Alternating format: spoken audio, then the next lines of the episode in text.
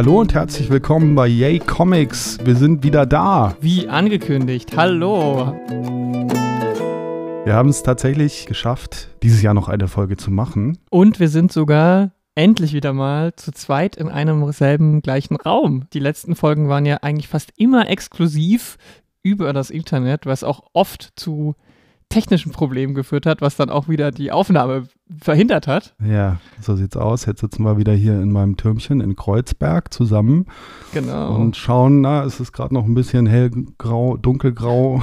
Es wird, es wird neblig gerade so ein bisschen. Die, die Sonne Gefühl. geht unter. Es, ja. Die Tage sind ja, enden ja schon drei Minuten, nachdem man aufgestanden ist inzwischen. Aber das ändert sich auch bald wieder. Ich glaube mhm. am 21. Ne? Dann werden die Tage wieder länger ich also habe das nie so im Kopf. Das, die Tage sind ja trotzdem gleich lang, sie sind noch nicht gleich hell. Ja, das ist ja gerade das Problem. Aber als, als Mensch, die potenziell eher sowieso in die dunkelheitsaktive Zeit fällt, ist mir das auch gar nicht so wichtig. Also mir ist das extrem wichtig. Ja. Also dunkel draußen finde ich ganz, ganz. Das Einzige, wo es mir tatsächlich auffällt, und jetzt pass auf, das ist jetzt äh, eine richtig geile geile Überleitung, ist beim Lesen. Ah, da sind wir beim Weil Thema. ich bei äh, tatsächlich ta äh, natürlichem Sonnenlicht deutlich besser lesen kann als bei künstlichem.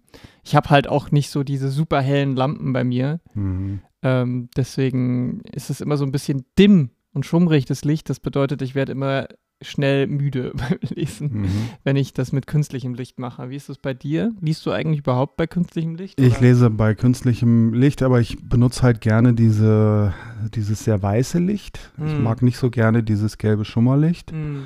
Und ich brauche vor allem auch im Winter ganz viel, ähm, ganz viel, ganz viel Licht. Ähm, wie glaube ich auch eigentlich alle Menschen viel, mhm. äh, viel, viel Licht brauchen. Merkst du deinen Unterschied beim Lesen auch? Nicht wirklich, nee. Also ich brauche halt einfach nur genug Licht. Es soll halt, es muss halt hell sein, ne? Wenn es zu schummrig ist, dann finde ich es anstrengend. Hm, hm, hm. Verstehe. Ja, also ich merke einfach, dass bei künstlichem Licht meine Augen schneller angestrengt sind. Okay.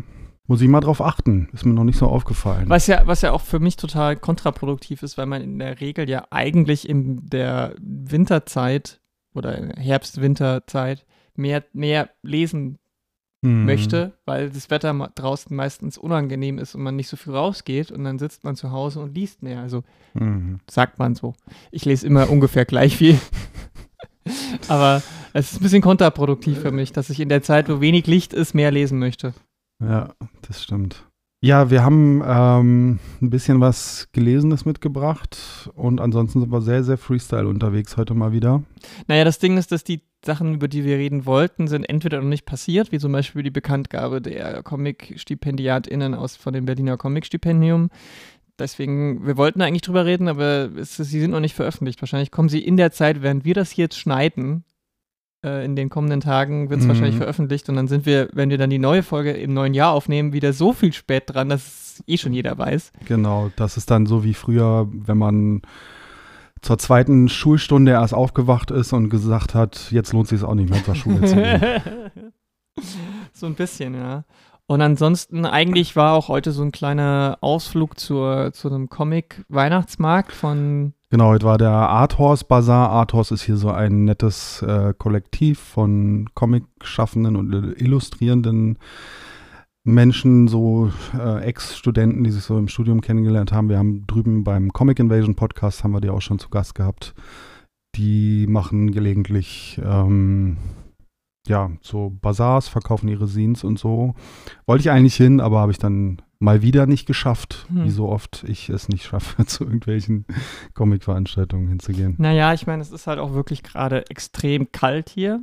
Ähm, oh, also ich habe das Gefühl, es ist schon so kalt, wie es dieses Jahr noch nie war. Hm. Eigentlich war, ist ja der Dezember immer relativ warm gewesen die letzten Jahre und dieses Mal das Gefühl, ist er wieder mal so ein richtig kalter Winter. Also sind wir gerade wieder in dem zyklischen Winter, Winter drin. Und da habe ich einfach auch dann, wenn ich nicht raus muss, dann gehe ich auch nicht. Ja, ähm, ach, das geht, wenn ich einmal draußen bin und warm angezogen bin, dann geht es eigentlich nicht. Ich habe aber einfach heute noch andere Sachen machen wollen und machen müssen und deswegen habe ich es leider nicht dahin geschafft. Aber es kommen bestimmt weitere Arthurs Bazaars wo ich dann vielleicht auch irgendwann mal hinkomme. Hm. Ja, ja, die machen das ja immer wieder, mehrmal im Jahr, also äh, im Frühling, im Sommer. Nur halt jetzt zur Winteredition habe ich es nicht hingeschafft, aber ist auch nicht so schlimm, weil ich meine, ich unterstütze ja sowieso immer gerne solche Leute und gebe dann immer mehr Geld aus, als ich mir vornehme. Aber ich habe halt jetzt auch zum Beispiel schon alle Weihnachtsgeschenke und so, die ich brauche. Und dann hm, habe ich jetzt auch nicht so, wenn ich jetzt gedacht habe, ah, ich suche noch für die oder eine Person und da wäre vielleicht so ein bisschen ein Arzi-Comic oder sowas genau das Richtige, dann wäre ich vielleicht auch eher hingegangen. Aber in dem mhm. Fall nicht. Ich bin mir aber sicher, es sind trotzdem ganz viele Leute dort und ähm, beim nächsten Mal halt dann wieder. Genau. Ja, was mit anderen Comic-Veranstaltungen neulich war die Lesung bei euch im äh, Modern Graphics, das war ganz nett, von ähm, Dingens, äh, Dominik Wendland. Anti-Depri-Tagebuch. Genau, das war ganz schön. Schöne, schöner Ort einfach auch für Lesungen. Ja, es ist halt klein, es ist halt in einem Comicladen.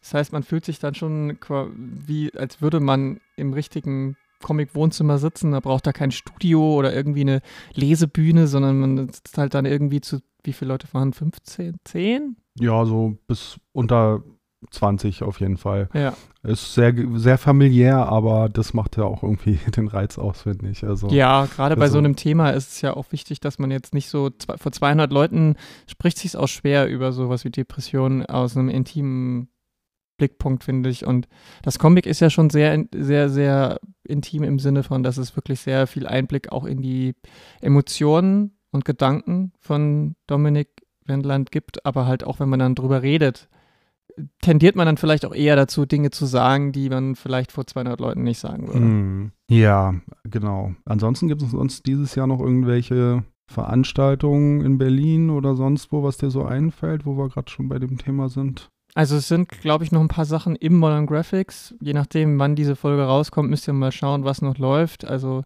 Signierstunden und so weiter oder Lesungen. Es gibt also zum Beispiel. Ach, Jens Harder war noch bei euch, Genau, ne? genau, der, der diese Civilization-Sachen macht. Also Alpha war sein erstes und dann Beta, jetzt hat er den zweiten Volume. Also insgesamt sind es drei, weil Beta 1 und jetzt 2 rauskommt. Dieses monumentale Humanentwicklungsdings da. Mhm. Ähm, Aisha Franz, glaube ich, kommt nochmal vorbei mit jemand anders. Nochmal so eine Doppellesung mit Gespräch oder Performance. Und ich weiß gar nicht, es war noch irgendjemand, aber da weiß ich nicht, ob das jetzt vielleicht auch schon durch ist. Na gut, das ist ja alles so Berliner Zeug, das interessiert ja Ja, die meisten von euch wird das jetzt eh nicht so interessieren, aber ähm, ich glaube, es ist halt jetzt auch, weißt du, zwei, knapp, knapp eineinhalb Wochen vielleicht noch bis Weihnachten. Äh, da ist wahrscheinlich den meisten Leuten eh nicht so viel nach Veranstaltungen, sind froh, wenn sie ihre Einkäufe noch unter den Hut kriegen und müssen auf der Arbeit wahrscheinlich noch schnell die Deadlines vor Ende des Jahres runterkrachen. Hm. Ähm, Im neuen Jahr starten wir natürlich, denn spätestens im Mai dann zu unserer Comic-Invasion. Ja, ansonsten gibt es so verschiedene Themen, die gerade so ein bisschen am Brodeln sind. Einmal diese AI-Art-Geschichten, Art hm. so diese ähm, generierten Bildchen und natürlich ist dann auch vorstellbar, dass irgendwann auf Knopfdruck einfach komplette Comics irgendwo rausfallen. Hm. Ähm, ist halt gerade ein großes Thema, weil es einerseits natürlich ganz beeindruckend ist, was alles so geht inzwischen, aber auf der anderen Seite ist halt auch ziemlich deutlich, dass da die Arbeiten von Künstlern benutzt werden, um die ähm, Software zu, ähm, ähm füttern. zu füttern und ähm, ja, das geht dann natürlich ganz hart ans Thema Urheberrecht und so weiter. Ja, zumal halt diese ganze künstliche Intelligenz bisher eigentlich wirklich nur in der Lage ist, vorhandene Sachen zu nehmen und sie zu rekombinieren. Genau. Ich meine, so viel anders könnte man jetzt sagen, funktioniert unser menschliches Gehirn auch Eben, nicht. Genau. Weil alle Geschichten wurden schon mal erzählt, alle Bilder wurden schon mal gemalt, aber es ist trotzdem was anderes, weil es ist ja trotzdem mehr oder weniger nur Auftrag ausfüllen Ding. Also du sagst ja zum Beispiel, ich möchte das und das und dann sucht sich das einfach alle Sachen, die vorhanden sind, aus und mischt die. Aber, ja. die, aber an sich macht sie selber nichts Kreatives dadurch. Und wenn wir Menschen das machen, dann ist ja zumindest ähm, der kreative Prozess schon nochmal da. Also zum, sei, es, sei es jetzt zum Beispiel der Aufwand, erstmal zeichnen zu lernen und dann einen eigenen Stil zu entwickeln, was so eine KI natürlich auch nicht kann. Noch nicht. Ja, bis jetzt. Wir Aber, reden ja jetzt von dem Jetzt-Stand. Ähm, Ja, da geht es halt wirklich auch an philosophische Fragen und das ist ein Riesenthema. Also ich bin da auch nicht, also klar, in der heutigen, jetzigen Welt gerade ist es natürlich ähm, extrem schwierig, dass äh, Unternehmen einfach Artwork von Künstlern sich nehmen und ähm, genau. dann daraus äh, Produkte machen. Ähm, das wird auch spätestens enden, wenn da irgendwelche Disney-Figuren äh, wieder erkennbar auftauchen. Mhm. Ähm, Aber genau das ist ja das Problem. Dieses, wenn, wenn das in einem, ich nenne es jetzt mal künstlerischen Vakuum passieren würde, dann wäre das wahrscheinlich auch gar nicht so brisant. Aber das Brisante daran ist ja, dass es erstens in der Regel eben Sachen nimmt, die nicht von großen Firmen copyrighted sind und zweitens dann genau im Gegenteil eher von Leuten, die eh schon strugglen.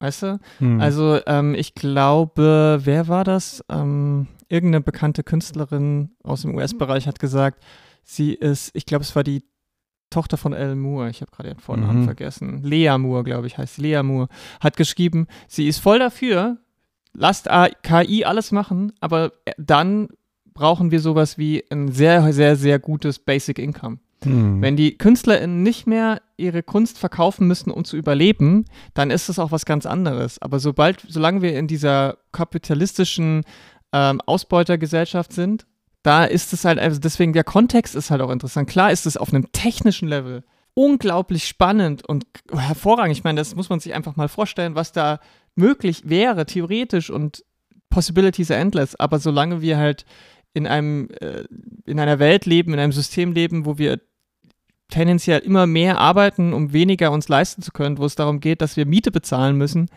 Und jetzt ist Kunst und gerade vielleicht auch Comic-Kunst eh schon immer am struggeln. Ich meine, wir sagen immer wieder, es, man kann in Deutschland nicht vom Comics machen leben.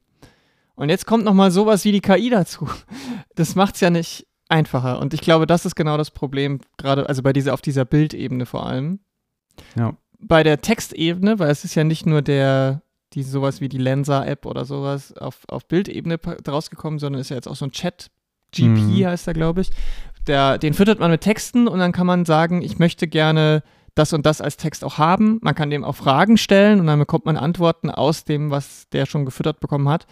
Und das ist natürlich gerade auch in der kapitalistischen Kulturwirtschaft unglaublich unglaublich äh, gefährlich. Weil wir sehen ja jetzt schon, wie, sag ich mal, Filme zum Beispiel oder Videospiele durch Review-Bombing ähm, unglaublich nach unten fallen. Mhm. In der Aufmerksamkeit, in der, in der Wahrnehmung und im, in der Wertschöpfungskette. Und wenn du jetzt noch sowas wie KI hast, dann äh, überleg dir mal so ein, weiß ich nicht, äh, ich klassischerweise 4chan äh, Hate Group, die dann so ein Chatbot nutzt, um äh, irgendwelche linken, queeren oder sonst irgendwie systemkritischen Sachen ähm, einfach mal per schlechten Reviews rauszuhauen aus allen möglichen ähm, Sachen, sei es jetzt bei Amazon oder Goodreads oder bei was auch immer, welchen Bewertungsplattformen, dann ähm, ist es ja eine sehr, sehr krasse Waffe gegen andere Leute. Ja, also ähm, es hat wahnsinnig viele Implikationen mhm. und ist so ein großes Thema, da werden wir bestimmt auch noch öfter mal drüber reden. Ja, vielleicht können wir es ja auch mal so machen, dass wir uns ein, zwei Leute einladen, die da noch ein bisschen mehr Ahnung von haben, weil ich muss ganz ehrlich auch sagen, ich habe mich jetzt noch nicht so viel damit auf weder technischem Level noch ähm, auf den anderen Levels, wie ökonomisch oder künstlerisch, so krass damit beschäftigt, weil ich erstens selber ja keine Comic-Künstlerin bin und zweitens jetzt auch mein technisches Know-how von Codes nicht so groß ist, dass ich das wirklich durchblicken kann, weil ich könnte mir halt schon vorstellen, dass es durchaus auch positive Eigenschaften hat.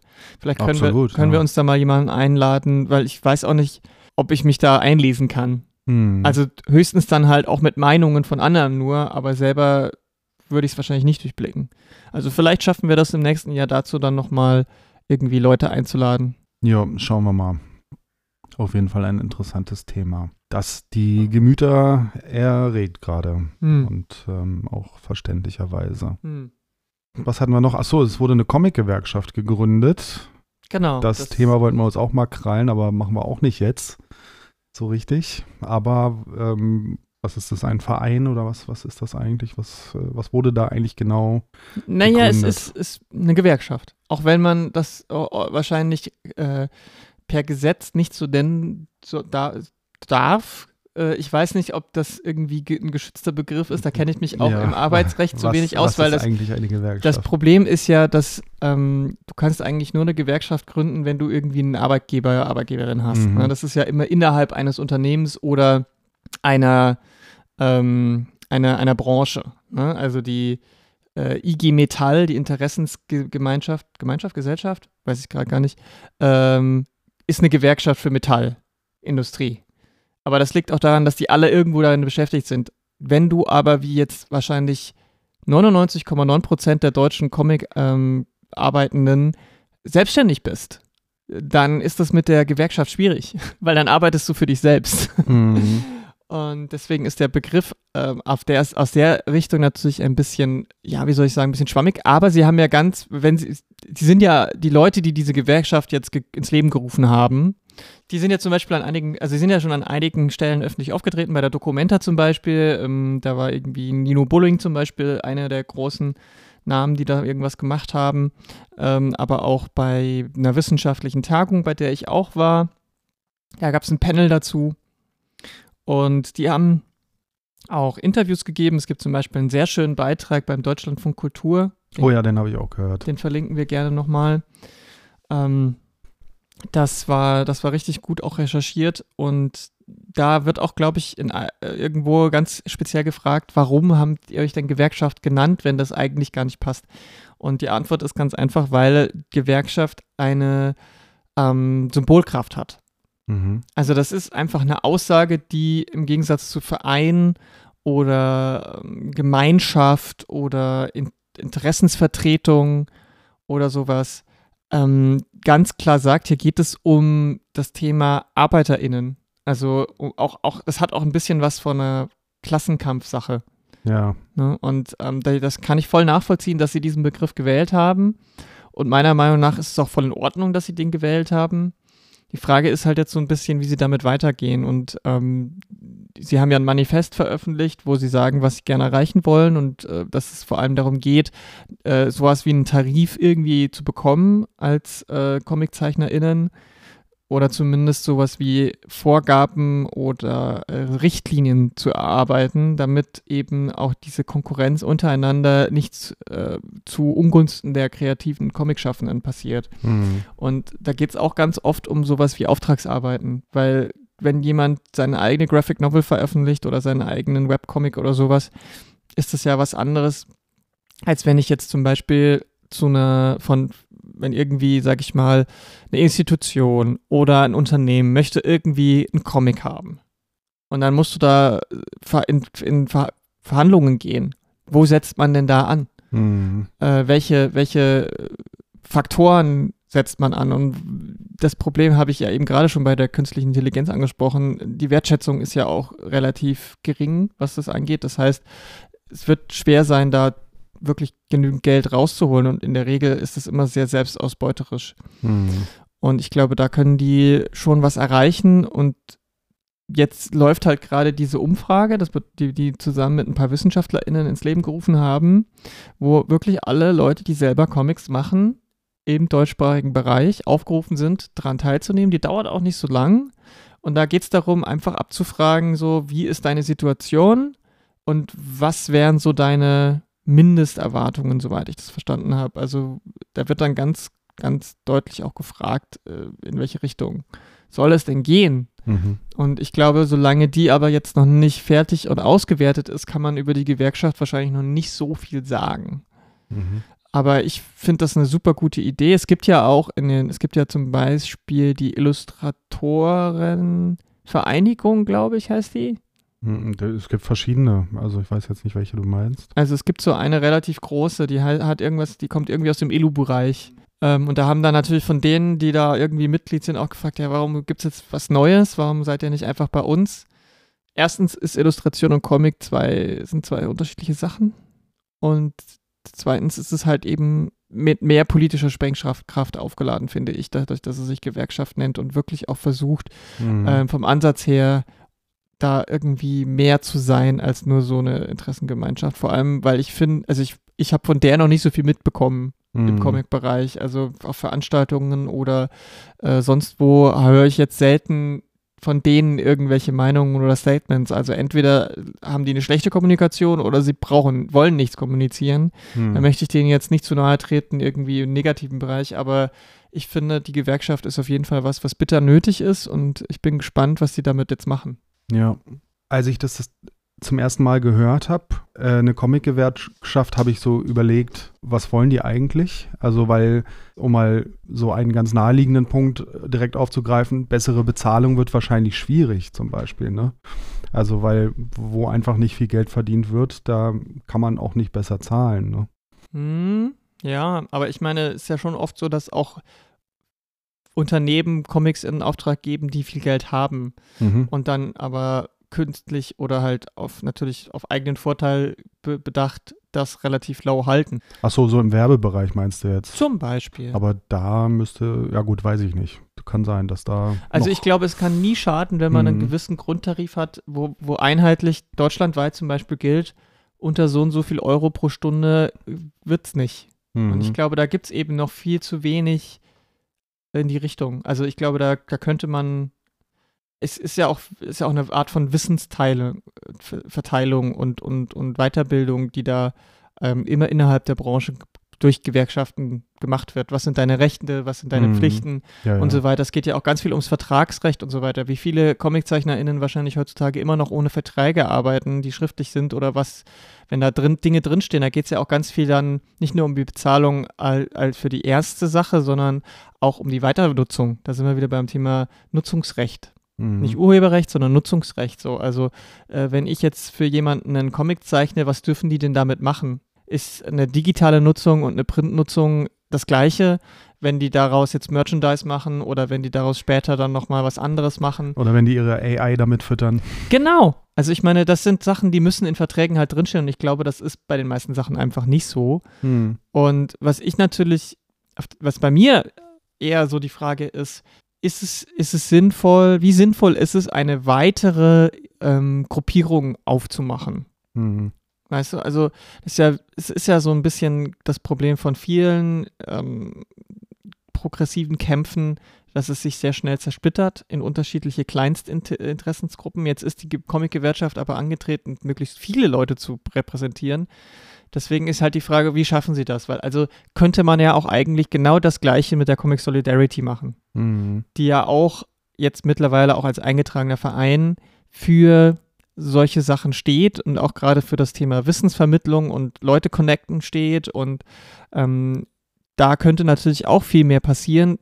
Nur wenn das halt immer auf denselben vier, fünf Schultern verteilt wird, dann ist es natürlich alles nicht so einfach machbar. Dann muss man schauen, wie die Ressourcen zu verteilen sind, weil die Vereinsarbeit in der Regel halt ehrenamtlich ist.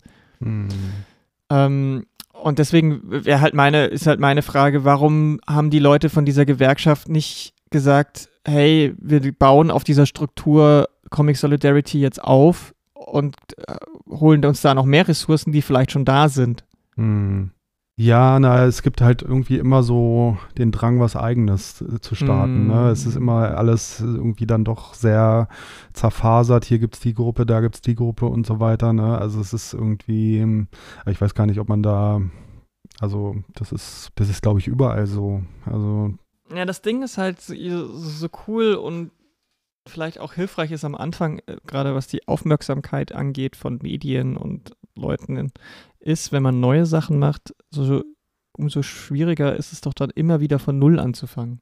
Mhm. Also du, du, verschwendest so viel Zeit und Ressourcen in allen möglichen äh, Richtungen damit, das Ding von Null aufzubauen, anstatt ja. auf Ressourcen und Sachen zurück zu Strukturen zurückzugreifen, die das halt schon haben. Und da muss man halt wirklich, finde ich mal, viel öfter abwägen, ist es sinnvoll? Und, oder ist es nicht sinnvoll, man macht bei anderen, bei ein, zwei Sachen ein bisschen Abstriche und baut dafür dann auf diese Sachen schon auf.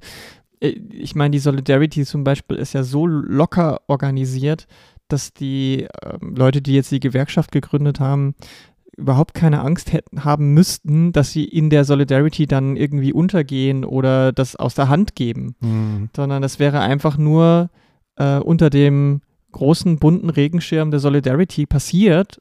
Und ähm, so ich weiß nicht. Also ich meine, manche Sachen passieren ja auch eher so auf so einem Grazwurzelding, wo die Leute zusammensitzen an, nach irgendeiner Veranstaltung und sagen, man, lass uns doch endlich mal sowas machen und dann wird's gemacht. Aber das ist halt genau das, dann wird's halt oft auch schnell gemacht, ohne mal vielleicht nochmal die extra Runde zu drehen und zu überlegen, so, vielleicht wäre es sinnvoll, das irgendwo anzudocken. Ja. Kann ja auch immer noch passieren. Ich meine, die Solidarity und eine Gewerkschaft schließen sich ja immer noch nicht gegenseitig aus. Solange die, die Gewerkschaft auch kein eigener eingetragener Verein wird, kannst du ja auch aus dem EV hinaus eine Gewerkschaft machen. Die Frage ist halt, funktioniert das dann auf administrativer Ebene und auf politischer Ebene, so wie die, die sich das vorstellen? Hm. Und es sind halt auch immer Menschen, die da miteinander klarkommen müssen. Und das ist, glaube ich, die größte Herausforderung, dass man halt dann auch mit den Leuten zusammenarbeiten kann, mit denen man sich dann zusammen tut. Und auch die Solidarity ist ja gerade ein bisschen im Umbruch und versucht jetzt zu überlegen, wo wollen wir denn eigentlich hin? Weil, wenn wir uns überlegen, wo die Solidarity herkommt, das war bei der Münchner, äh, beim Münchner Comic Fest, Festival, Comic Festival München, ich weiß nie, wie das heißt. Da ging es, glaube ich, darum, war das, war das dort, München, oder war das bei, bei der Frankfurter Buchmesse? Ich weiß gar nicht mehr genau. Ich bin gerade gerade nicht so fit in der Origin, aber ich weiß, dass es darum ging, dass irgendwie Indie-KünstlerInnen äh, an irgendeinem großen Festival, und ich meine, es war München, ähm, irgendwie Probleme bekommen haben wegen der Tischebezahlung, dass das alles nicht so war, wie sie es versprochen bekommen haben. Und dann äh, gab es da ganz viel Tohuwabohu und dann hat sich daraus die Solidarity äh, gegründet und eben äh, Solidarität meinte in dem Fall auch eben wirklich konkret finanzielle und da kommen wir wieder mit der Gewerkschaft auch zusammen, dass es darum geht, so, so Sachen zu teilen. Mhm. Sodass die Solidarity gesagt hat, bei den so Sachen wie zum Beispiel beim er in Erlangen, da hat die Solidarity mittlerweile einen sehr großen Stand, wo EinzelkünstlerInnen hin können, Signierstunden halten können, ihre Sachen verkaufen können, ohne diese teuren Einzeltische sich leisten zu müssen. Ja.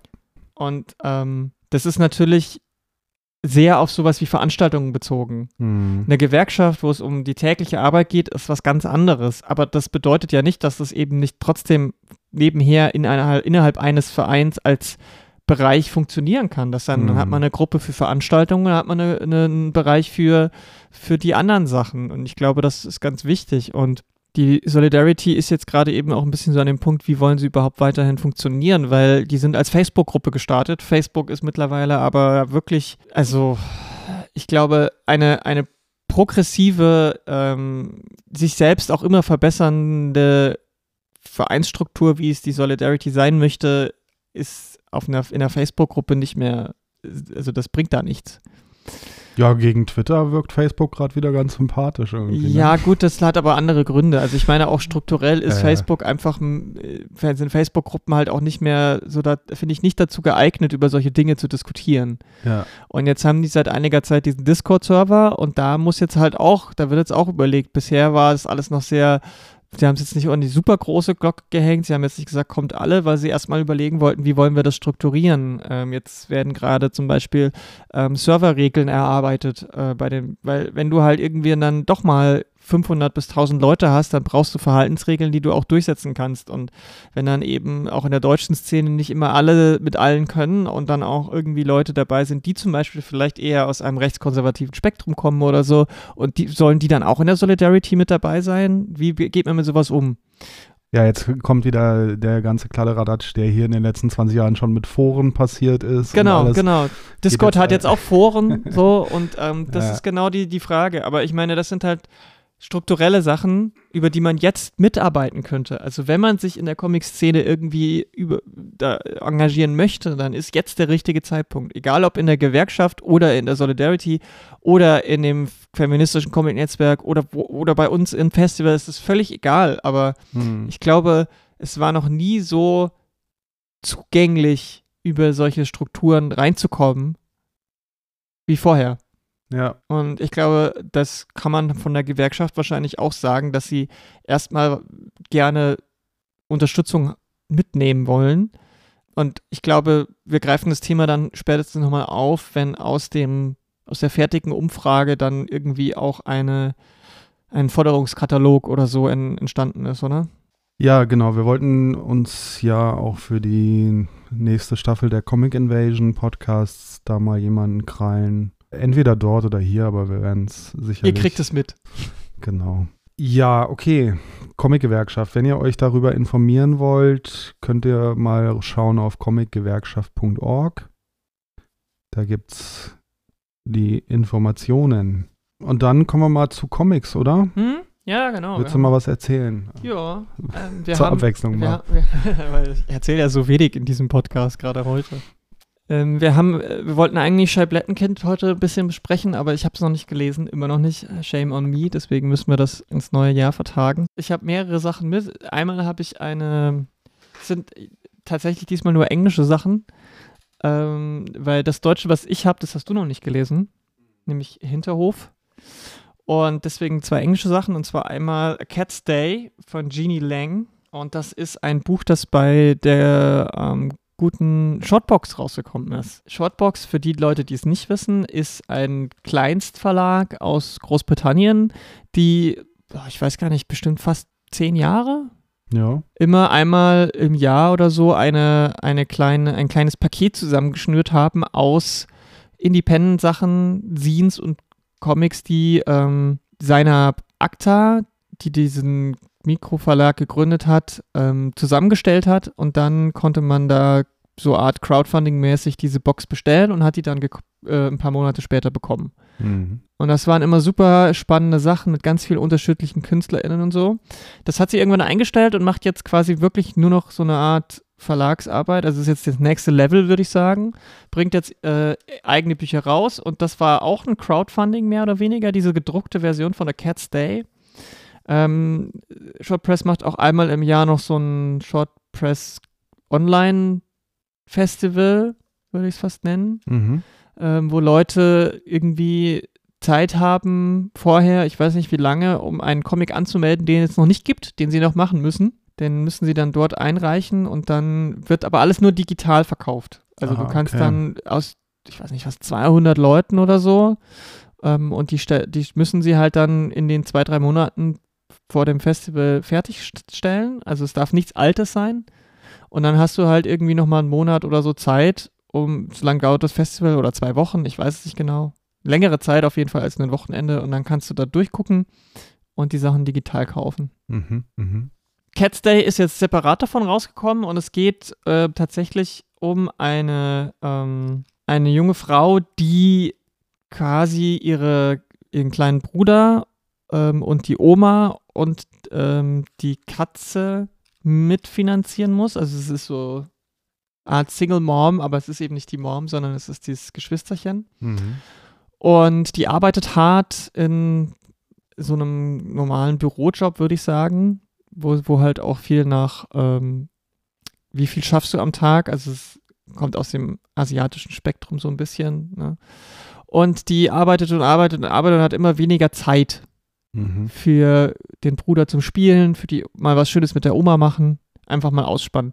Und eines Tages bekommt sie Besuch von einer magischen Katze, die ihr ähm, einen Stempel und einen Jahreskalender schenkt und sagt, du willst mehr Zeit haben, um vielleicht für dich Dinge zu machen, okay. Ah du kannst die Zeit vor- und zurückspulen, indem du einfach diesen Stempel nimmst und wenn du mit dem Stempel auf einen Tag drückst, dann kannst du damit in die Zeit reisen. Mhm. An diesen Tag. Okay. Aber irgendwann sind natürlich alle Tage im Jahr verbraucht. Achso, immer nur an jeden einmal. Genau, wenn ein Stempel drin ist, ist ein Stempel drin. Mhm, mh. Und ähm, ähm, das Problem ist aber, dass diese junge Frau, nämlich, ähm, also Sam heißt sie, die Person, das nicht nutzt, um Freizeit zu haben, sondern um mehr zu arbeiten. Weil Sam hat halt diesen Gedanken, den viele von uns haben. Ähm, ich, wenn ich jetzt viel arbeite, dann habe ich später viel Zeit. Mhm. Und das funktioniert natürlich gar nicht, weil sie dann im Zweifel einfach noch, noch, noch viel mehr arbeitet, dadurch auch ihre MitarbeiterInnen ähm, schlecht dastehen lässt, beziehungsweise ansport, sich auch zu überarbeiten, selber sich dabei auch überarbeitet, Burnout bekommt und überhaupt keine Freizeit mehr hat. Okay, ja. Das ist so die Story. Wie das Ganze ausgeht, müsst ihr natürlich selber gucken. Ähm, mal schauen. Ich weiß gar nicht, ob es aktuell verfügbar ist, aber ich glaube schon. Das ist bei diesen Crowdfunding-Sachen immer so ein bisschen, weiß ich nicht, aber könnte ich mir gut vorstellen. Und es ist halt, es ist ein bisschen Manga-Style, aber es, äh, es ist so ein bisschen so dieser Webcomic-Manga-Style. Ja. Genau. Jeannie Lang kommt auch aus Kanada, hat aber ähm, asiatische Wurzeln. Mhm. Ja, also es ist halt auch eine reduzierte Farbpalette, würde ich sagen. Also es ist halt, es sind jetzt nicht 50 verschiedene Farben auf einer Farbebenen, aber Mhm. es ähm, ist auf jeden Fall immer sehr stimmig, sehr hell teilweise. Also ich mag das, also das war für mich beim Lesen angenehm. Die Zeichnungen sind ähm, sehr dynamisch teilweise, aber auch sehr lustig. Also es ist, hat schon auch da was von Mangas, finde Mhm. ich. Also dass es sowohl ähm, sehr intensiv sein kann, aber auch sehr minimalistisch.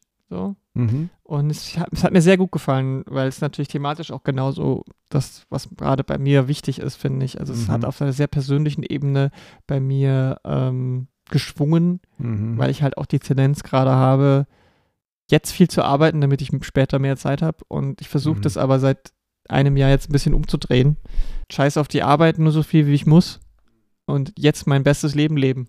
Ja. ja, cool. Gutes Thema. Sieht echt niedlich aus auch. Ich lasse es dir mal da. Lass es mir mal da. Und dann hast du aber noch was, was so manga-mäßig Ja, es, aussieht. ist, es passt thematisch ein bisschen dazu zusammen, weil ich habe ähm, das Saturday Annual, Saturday, Saturday AM Annual 2023 mitgebracht. Und ähm, das ist quasi auch ein, eine Manga-Publikation, die aber keine Manga-Publikation ist. Denn es ist ein, eine nordamerikanische Produktion. Saturday-am.com ist die Webseite und das ist, ähm, die gibt es seit 2013 und die bieten Manga-inspirierte, vielfältige Webcomics an. Es ist also eine digitale, es ist ein digitaler Comic-Publisher, könnte man sagen. Ist ein bisschen anders als vielleicht sowas wie Webtoons oder so, wo jemand sich einen Account macht und das einfach hochlädt. Ich glaube, da sind ein bisschen, sind wirklich so ein bisschen mehr, die sind wirklich mehr Verleger, Verlag als das Mhm. ähm, und haben dann eigene Serien und so weiter. Und jetzt haben sie dieses Annual einmal im Jahr neu gestartet als gedrucktes Ding, wo ähm, so Kurzgeschichten von Leuten, die auf, dem, auf der Webseite sind mit ihren Stories und ähm, zu den Stories gibt es dann Kurzgeschichten, die original sind, die so vorher nicht entschieden sind. Es gibt dann immer so ein ganz kurzes äh, The Story So Far, wird erklärt, was ist passiert, wer ist, wer ist die Hauptperson und worum geht's da und dann sind sie unterschiedlich lang und sie sind halt wirklich, die sind schwarz-weiß, ist alles sehr, es ist teilweise sehr klassischer Manga, manchmal ist es auch weiter weg, es gibt auch Sachen, die sind dann eher cartoony, würde ich sagen, Mhm. aber ähm, du hast so Sachen wie Dinge, die, die, die einen sehr an Avatar The Last Airbender erinnern, Mhm. Aber es ist jetzt kein Rip-Off, sondern einfach nur so vom, Ja. von der Herangehensweise. Dann hast du so Animal-Style-Sachen, also so ein bisschen anthropomorphe Sachen, die so fast schon ein bisschen in die Richtung Disney-Mangas gehen. ja, also so richtig sprechende Tiere. Genau. Dann, wie gesagt, so ein bisschen cartoony. Ähm, dann hast du schon noch mehr westlichen Einfluss, die, die eher so an eine Series. Und es ist halt immer unterschiedlich von, manchmal ist es Superheldenkram, manchmal ist es Fantasy, manchmal ist es eben auch einfach nur äh, Comedy. Also es ist, jedes Genre wird da bedient und ähm, es ist oft auch politisch irgendwie unter, unterfüttert. Also die Stories, die da erzählt werden, haben oft, handeln halt auch oft von irgendwelchen Struggles von marginalisierten Leuten. Mhm. Also diese, hier zum Beispiel sind jetzt ähm, Stories drin von Leuten aus Ghana, Griechenland ähm, und äh, United Kingdom zum Beispiel. Es steht auch immer kurz was zu den Leuten dabei, die das machen. Ähm, und oft sind es so Leute, die zum ersten Mal was machen oder die, die halt ihre erste große Reihe. Und ich habe das alles sehr gut verstanden. Also man muss die Stories vorher nicht kennen. Es ist für mich, es ist ein, es ist was, wo ich sage, das hat mir sehr viel Türen geöffnet in neue Geschichten und neue Leute. Ich bin dadurch Mhm. auf äh, ganz viel Neues gestoßen. Aber selbst für sich selbst alleine stehend finde ich es total spannend. Cool, das klingt sehr interessant. Sieht auch interessant aus. Ich habe noch gar nicht davon gehört. Ist Mhm. mir völlig neu. Ich hatte da immer mal so äh, am Rande äh, gehört, weil ich glaube, ein paar Leute aus dem feministischen Comic-Netzwerk da mal ein, zwei Sachen irgendwie auch äh, veröffentlicht hatten oder irgendwie davon erzählt haben. Es gibt auch so, es gibt auch immer so ein, zwei, drei äh, Interviews dazwischen mit den Leuten. Mhm. Also es ist wirklich super gut. Ähm, kann man, glaube ich, auch in den, wenn ihr Comicläden habt, die irgendwie internationale Sachen importieren, dann solltet ihr es bestellen können, weil ich habe es ganz normal über den amerikanischen Previews-Katalog mhm. bestellt. Sag nochmal den Titel. Ähm, Saturday AM Annual 2023. Und die Website war? Saturday-am.com. Alles klar. Da findet ihr auch alle Infos dazu. Cool. Ja, sowas mag ich gerne. Das ähm, hat auch so ein bisschen was Magazinhaftes, ne, durch die genau.